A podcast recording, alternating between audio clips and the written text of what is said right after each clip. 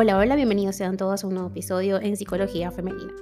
Para quienes son nuevas por acá, mi nombre es Isneikar Blanco, soy psicólogo clínico y me especializo en la atención a mujeres, trabajando lo que es el empoderamiento, el crecimiento personal y la autogestión emocional.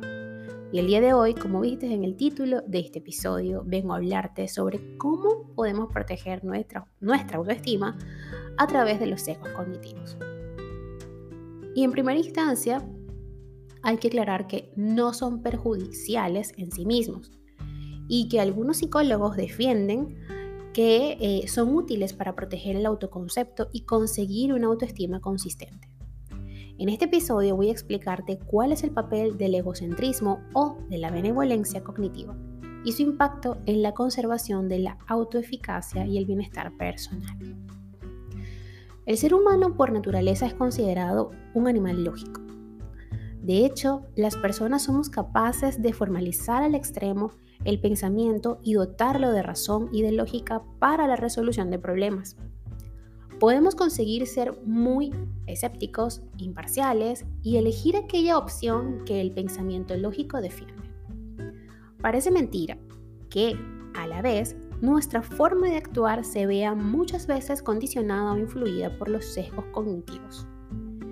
En vez de tratar la información de forma desapasionada, nos solemos dejar llevar por el deseo de que esa información esté al servicio del yo, de nuestro yo. Así, aunque tenemos unas capacidades racionales inmensas, su uso en la realidad se ve limitado por la información y está relacionado, que está relacionado con nosotros, con nuestra cotidianidad y con momentos decisivos de nuestra vida. En esas ocasiones solemos ser víctimas de nuestros sesgos cognitivos. El ser humano es considerado, como les dije, a veces un avaro o indigente cognitivo, porque utiliza atajos o heurísticos. Además, ciertas limitaciones, como la pereza cognitiva, afianzan el paradigma de avaro cognitivo. El ser humano también busca sobrevivir y desarrolla sus técnicas a costa de la exactitud racional. Por ello, que seamos víctimas de los sesgos cognitivos no es casualidad. Estos están al servicio de la persona y más concretamente, según Greenwald, al servicio de su autoestima. Este psicólogo estudió cómo, ciertos sesgos cognitivos tenían como objetivo mantener una imagen buena de sí mismo el ser, o sea, la persona, el individuo, eh, a través de estos sesgos, mantiene esta imagen. Una autoestima consistente y estados emocionales beneficiosos para la persona son esenciales. Plantea que el ser humano instrumentaliza los sesgos de tal manera que en pos de un autoconcepto eh, positivo se rechazan ciertas reglas del pensamiento lógico.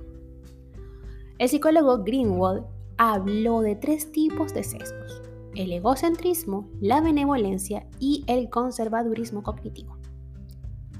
Hoy, en este episodio, te voy a explicar su funcionamiento y su impacto en el bienestar psicológico personal. Hablemos primero del egocentrismo. Greenwald encontró que las personas, a pesar de su funcionamiento cognitivo y lógico, tienen cierta tendencia a considerar que su papel en los acontecimientos es mayor. Solemos vernos protagonistas de historias pasadas donde quizás nuestra participación no fue tan relevante.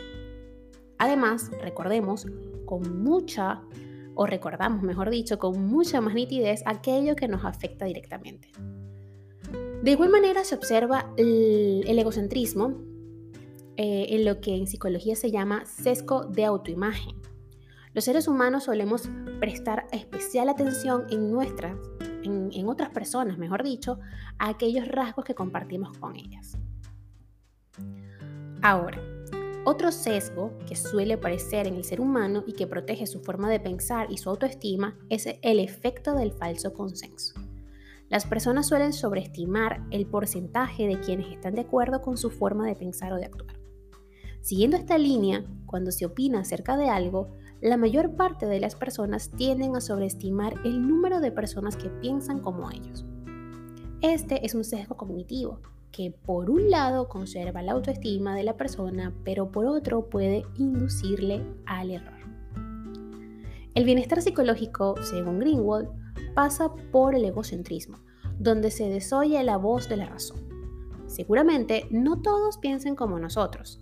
Seguramente nuestro papel en esa historia no fue tan importante. Y existen otros rasgos relevantes que nosotros no evaluaremos porque no los tenemos. La benevolencia. De igual forma, esta eh, representa para, o es para con nosotros mismos y constituye, cuando es para nosotros mismos, esto constituye un sesgo que nos ayuda a mantener el autoconcepto. El ser humano suele considerarse eficiente y competente, mientras que los errores se atribuyen a causas externas. Los aciertos son nuestros, pero los desaciertos de otros. La benevolencia se relaciona con sesgos que muchas veces han sido denominados egoístas, autodefensivos y al servicio del yo. El sesgo de la benevolencia se observa cuando las personas aceptan mejor los éxitos que los fracasos. El fracaso es entendido como un ataque a la inteligencia y capacidad del individuo y tiene un impacto en su autoeficacia. A su vez, las personas solemos identificarnos con los vencedores, mientras que nos desmarcamos y alejamos de aquellos que han perdido. Un claro ejemplo del sesgo de benevolencia se encuentra en el mito de Pigmalión, donde el autor se enamora de su obra por ser perfecta. La conducta narcisista podría considerarse una manifestación extrema y disfuncional del sesgo de benevolencia, pues lo que hace uno está bien y se considera mejor de lo que el resto hace. Así que ojo con esto. Por último tenemos el conservadurismo cognitivo, es decir, somos inteligentes.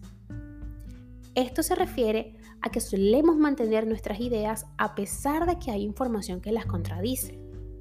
El conservadurismo científico se expresa a través de dos grandes sesgos, el sesgo de confirmación y la reescritura de la memoria. A través del sesgo de confirmación, las personas suelen buscar información que pueda confirmar sus hipótesis iniciales, pero no falsearlas. Por ello, solemos recordar aquella información que confirma nuestras creencias, además de generar selectivamente argumentos que encajen en nuestra forma de pensar, a pesar de tener datos de lo contrario. Esto no tiene por qué hacerse de forma consciente y observamos de forma natural aquello que va a cuidar nuestro concepto, aquello que nos diga que estábamos en lo cierto. La reescritura de la memoria es un sesgo que permite que el cambio tenga lugar mientras se mantiene la creencia de que el cambio no se produce.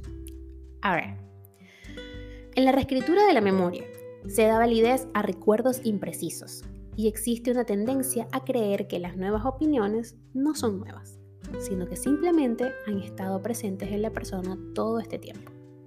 El ser humano teme aquello desconocido y los cambios forman parte de ese temor.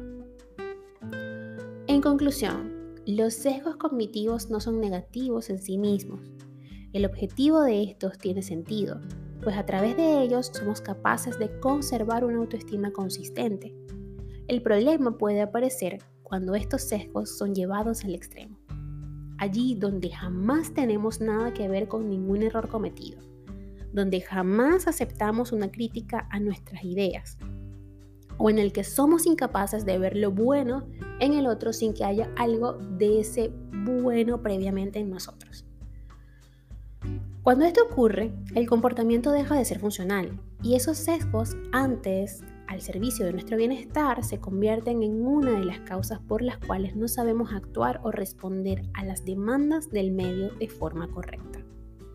Aunque los sesgos cognitivos suelen ser puestos en práctica de forma inconsciente, Conocerlos es útil para plantear, después de las situaciones, si los juicios elaborados son correctos o si estos han sido de alguna manera contaminados. Hasta acá el episodio de hoy, espero que lo hayas disfrutado y si ha sido así, por favor, recuerda em, dejarme tu mensaje y hacérmelo saber a través de mis redes sociales, en Instagram, Twitter, Clubhouse, Twitch, como ah, Clubhouse como Sigue Plenitud 11, en Facebook como Snaker Blanco y en TikTok como Snaker Blanco Psicóloga. Hasta un próximo episodio y que tengan todos un feliz domingo. Recuerden que hoy voy a estar a las 7 horas Colombia, 8 horas Venezuela, en un live con Nutrizante. Eh, voy a estar allí con Adriana eh, compartiendo un poco sobre lo que es nutrición y cómo esto afecta, cómo esto tiene que ver con eh, la manera como nos alimentamos, cómo elegimos nuestros alimentos y cómo también el autoestima y el amor propio tiene que ver. Así que bueno, Alejandra, estaré por allí contigo eh, esta noche y espero que bueno, todas las personas que me siguen vayan por favor a seguirla en Instagram como Nutrizante Piso. Eh, allí la van a encontrar. De todas maneras, en mis historias les estoy dejando em, la cuenta de ella para que vayan y de una vez sin excusa entren, la sigan y vean el live. Un fuerte abrazo y hasta un próximo episodio.